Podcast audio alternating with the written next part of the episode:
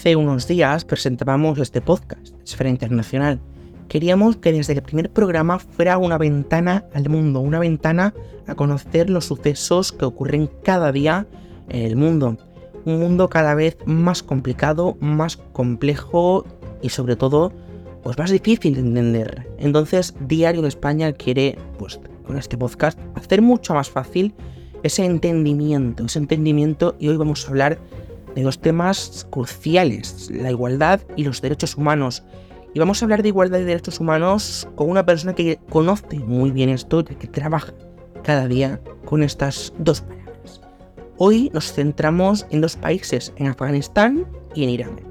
Afganistán se asumió en agosto de 2021 en una profunda crisis institucional con la llegada al poder, con ese golpe de Estado de los talibanes. Desde entonces, las mujeres, las niñas, no pueden ir a la escuela, no pueden ir a la universidad, no pueden trabajar e incluso para salir a la calle deben ir acompañadas de sus maridos o de sus familiares, como puede ser un padre o una madre. Y eso pues cada vez hace que los medios tengan más complicado de informar en esos países. Por suerte aún hay organizaciones que trabajan con estas mujeres. En el otro extremo tenemos Irán, que más o menos en estas fechas del año pasado, pues también se sumió en una gran crisis por el brutal asesinato de Masha Amini, una joven que fue asesinada, como digo, por llevar mal el velo. Y hoy, para hablar de estos dos temas y de la implicación que tiene la Unión Europea en estos dos países, tenemos con nosotros a Soraya Rodríguez, eurodiputada de Renew Europe en la delegación de Ciudadanos Europa. En Afganistán, desde la toma de poder de los talibanes en 2021, hemos visto una serie de cambios significativos en términos de derechos humanos y la situación de las mujeres. ¿Cuál es, cuál es la, evaluación que haría eh, sobre la situación actual en estos términos y también sobre las, las jóvenes que no pueden volver a las universidades? Bueno, la verdad es que la llegada de nuevo de los talibanes al poder ha, convertido eh, Afganistán de nuevo en un país sin ley. los talibanes eh, son un régimen criminal eh, que han em, coartado y oprimido las libertades básicas de toda la población, pero especialmente de las mujeres y de las niñas. Hoy podemos decir que en Afganistán se vive el apartheid de género más brutal que hemos conocido en nuestra historia. Eh, las mujeres han desaparecido de la vida pública. No, hay, eh, no pueden eh, tener la más mínima autonomía, ya no solamente para desarrollar trabajos que, digamos, circunscriben a lo que ellos podían entender como atención a la población femenina, ni tan siquiera. El hecho, claro, es que, por ejemplo, eh, se les prohibió a las eh, mujeres afganas trabajar con las organizaciones internacionales en el reparto y asistencia de ayuda humanitaria y de prestación de servicios humanitarios. Eh, la prohibición evidente, primero fueron las universidades, luego las eh, escuelas secundarias y en la escuela primaria la situación es prácticamente de eh, imposibilidad de eso. Esto mm, es eh, terrible, una situación en la que realmente este régimen criminal lo que quiere es hacer desaparecer a las mujeres de la vida pública. El, el burka, taparla, significa también esa invisibilidad real en la sociedad y eh, ha llevado al país a una crisis humanitaria de unas dimensiones terribles. 28, 28 millones perdón, de personas necesitan hoy ayuda humanitaria en eh, Afganistán.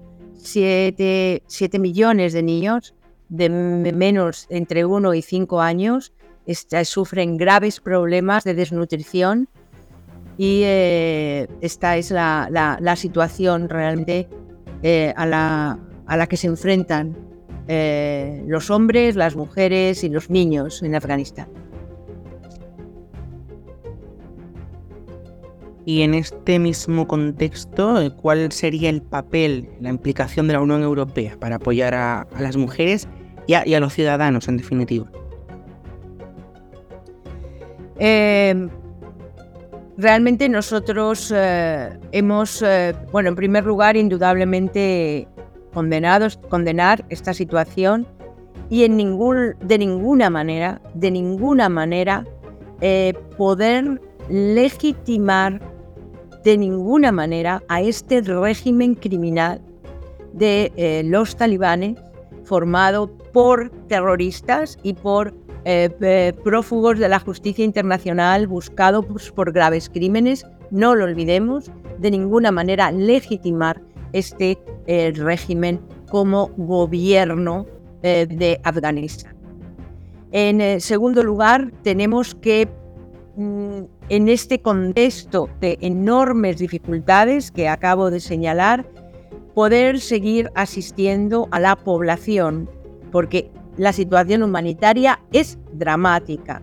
Y sí que es cierto que eh, hemos suspendido todos los programas de cooperación al desarrollo que requieren efectivamente eh, el trabajo colaborativo con el gobierno y con las autoridades eh, de un país. No hay autoridades legítimas, por lo tanto hemos suspendido esos programas, pero hemos mantenido nuestra ayuda humanitaria. Tenemos presencia y, la, y esta ayuda humanitaria llega también a través de organizaciones internacionales que sí se mantienen en terreno y hemos exigido claramente que las mujeres afganas puedan trabajar con estas organizaciones internacionales en el reparto de la ayuda y en la asistencia básica que se da a través de esta ayuda.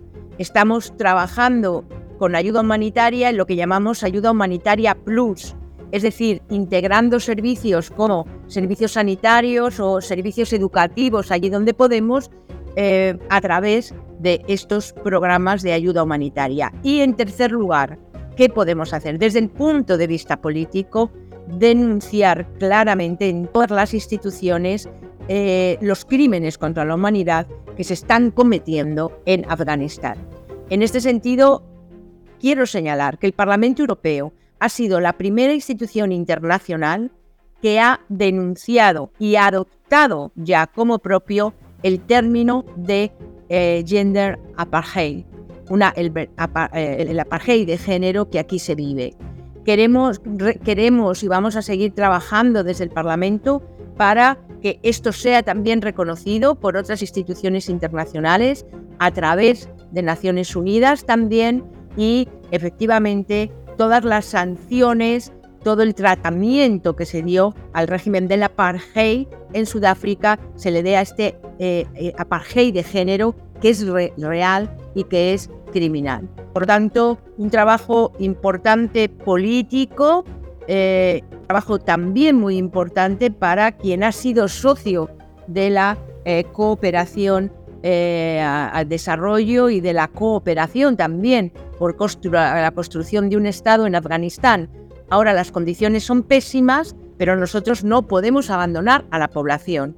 hemos ya colaborado con más de mil millones eh, de, euros en ayuda humanitaria, serían 1.600 millones y se suman también las aportaciones de los 27 Estados miembros.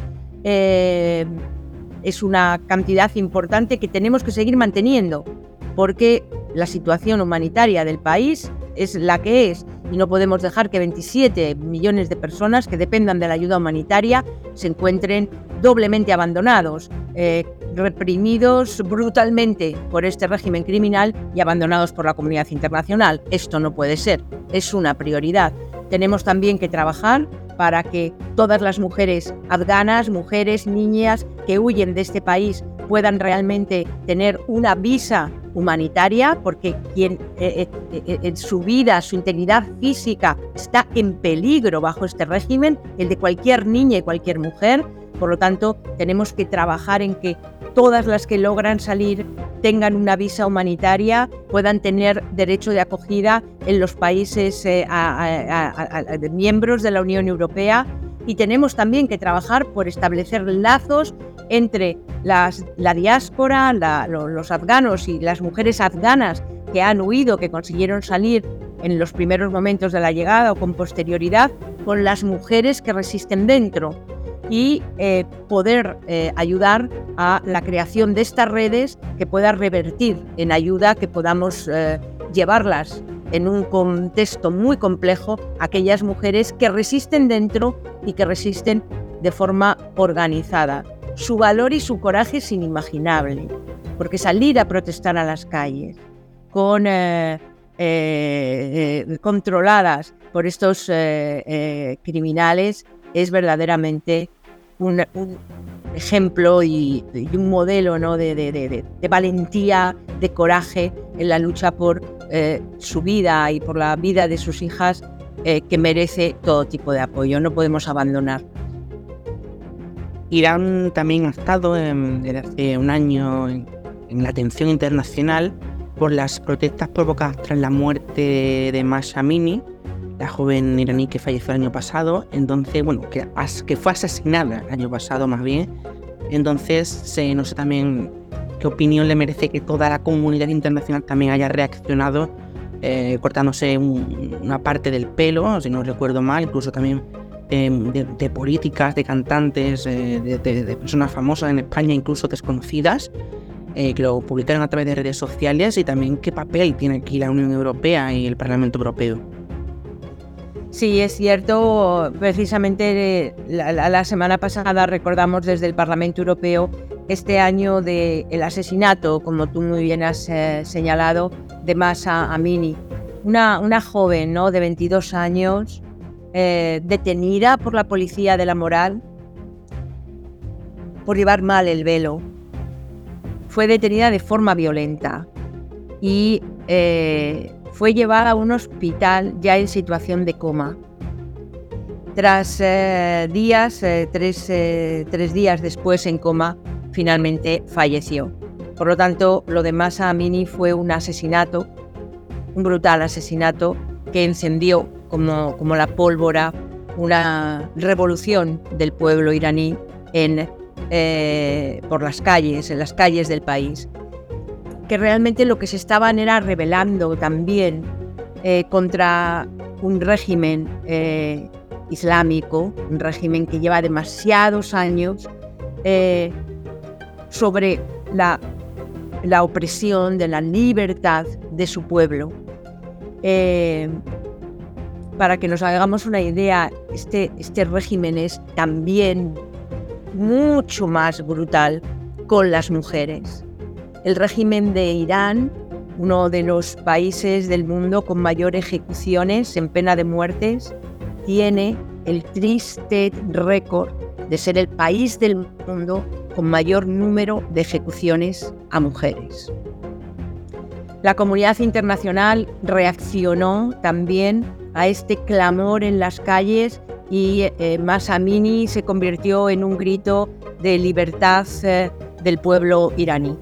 Sin embargo, un año después y a pesar de la denuncia y de la condena de la comunidad internacional, eh, las cosas no van bien. Y esto era muy importante ponerlo de relevancia, transcurrido un año. Transcurrido un año podemos decir que hay más de 500 personas que han muerto en el contexto de las revueltas, 22.000 personas según los datos que tenemos, han sido detenidas en las condiciones de detención que se producen en este país. Y siete eh, ejecutados a pena de muerte por su participación en las protestas se han realizado. Es un balance desolador, donde vemos además que pese a algunas eh, declaraciones de apertura del régimen, nada, nada ha cambiado el, cuerpo de los guardianes de la revolución islámica que este Parlamento Europeo ha pedido sea declarado e introducido en la lista de organizaciones terroristas está por las calles. Y lo que está haciendo en los últimos meses es patrullar incrementando la represión y la opresión a las mujeres que aún se manifiestan con valentía. No podemos olvidar también que estos ataques brutales contra las mujeres tienen, se, están, se han manifestado tanto en Irán como también en Afganistán, eh, que antes no lo hemos comentado, a través de episodios de envenenamiento a niñas por ir a la escuela. Eh, es, decir, el refinamiento y la crueldad del régimen contra las mujeres es, eh, es terrible. Por lo tanto, mm, las cosas no van bien eh, y esto también nos indica tanto a la Unión Europea como al resto de la comunidad internacional que tenemos que implementar y coordinar nuestros esfuerzos, implementando sanciones individuales a los criminales del régimen responsables de estas atrocidades que se están cometiendo dentro. Y tenemos que coordinar nuestras acciones para exigir claramente eh, ventanas de esperanza para una población que se ha puesto en pie, que ha iniciado una revolución social, claramente, y al frente de ellas están las mujeres. Sabiendo que las mujeres están al frente de la revolución eh, en Irán, pero teniendo muy claro que tienen que ser también parte de la solución y de la respuesta. Por eso nosotros trabajamos eh, también muy de cerca con las mujeres iraníes, con las mujeres iraníes en la diáspora. Hay muchísimas, porque han tenido que abandonar en los últimos años su país para sobrevivir y ah, hay, que, hay que darles ahora mismo, este es el momento de darles todo el apoyo. Bueno, yo quizás sea una de las personas que más digo qué implicación puede tener una institución, pero hace unos días, eh, hace unas semanas, el 4 de septiembre, publiqué un artículo en Diario de España que decía más allá de Ucrania, cómo las guerras están transformando el equilibrio global.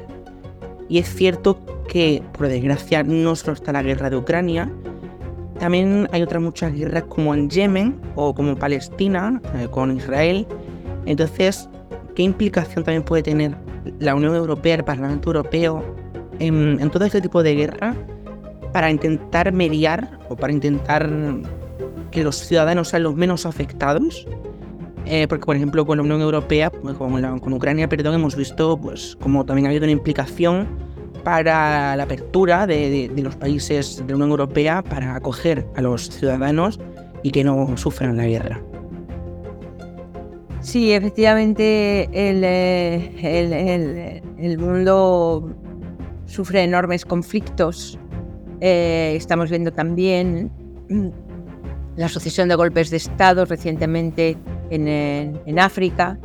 Eh, una situación que parece ¿no? que durante los años de 1990 a 2000 había disminuido y que sin embargo en los últimos años, y especialmente en este último año, eh, hay que tener en cuenta que vivimos en un mundo donde las autarquías, las dictaduras, los regímenes eh, opresores son mayores que la democracia.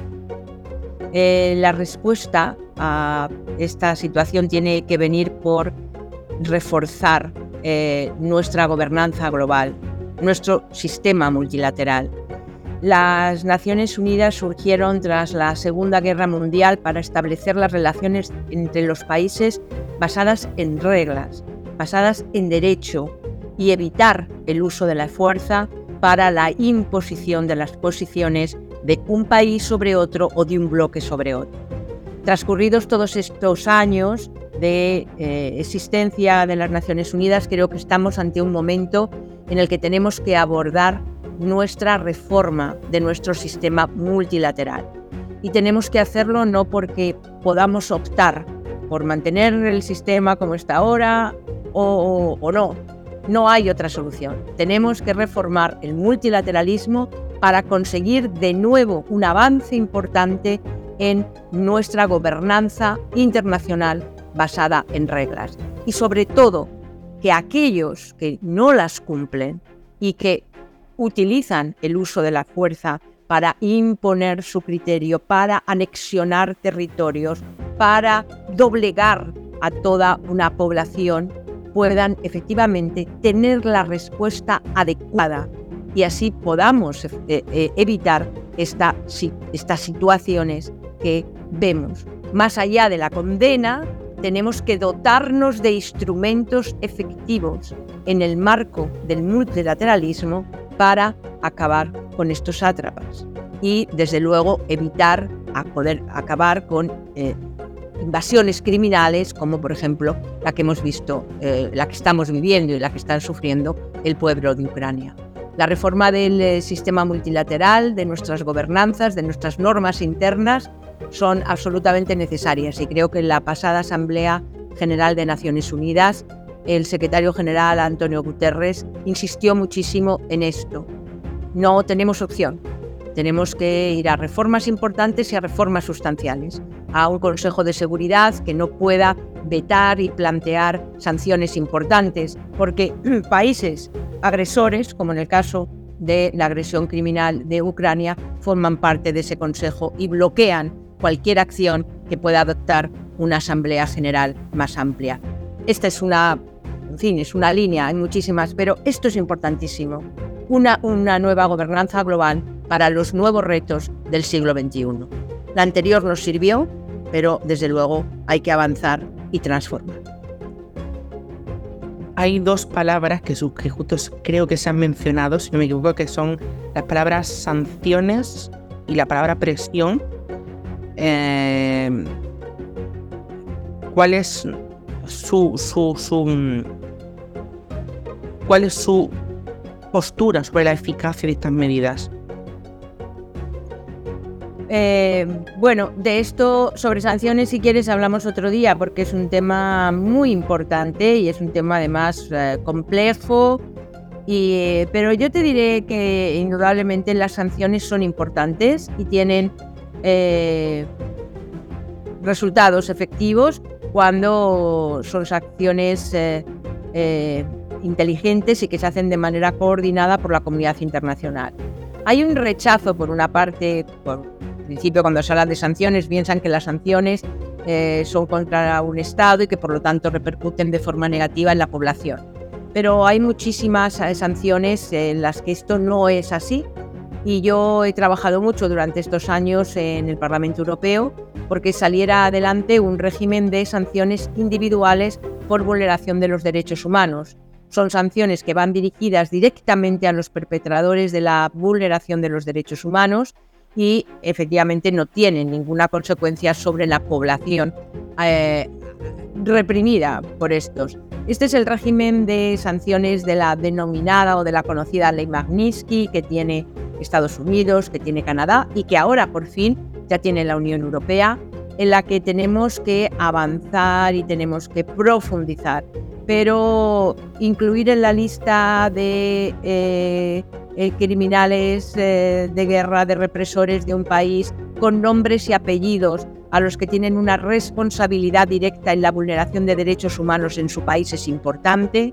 Impedirles la salida, impedirles la entrada en territorio europeo, si se hace de forma coordinada con Estados Unidos, que tiene una ley como la nuestra, o Canadá, es muy importante. Inmovilizar sus fondos eh, que tengan en distintas cuentas fuera de su país son pasos muy importantes.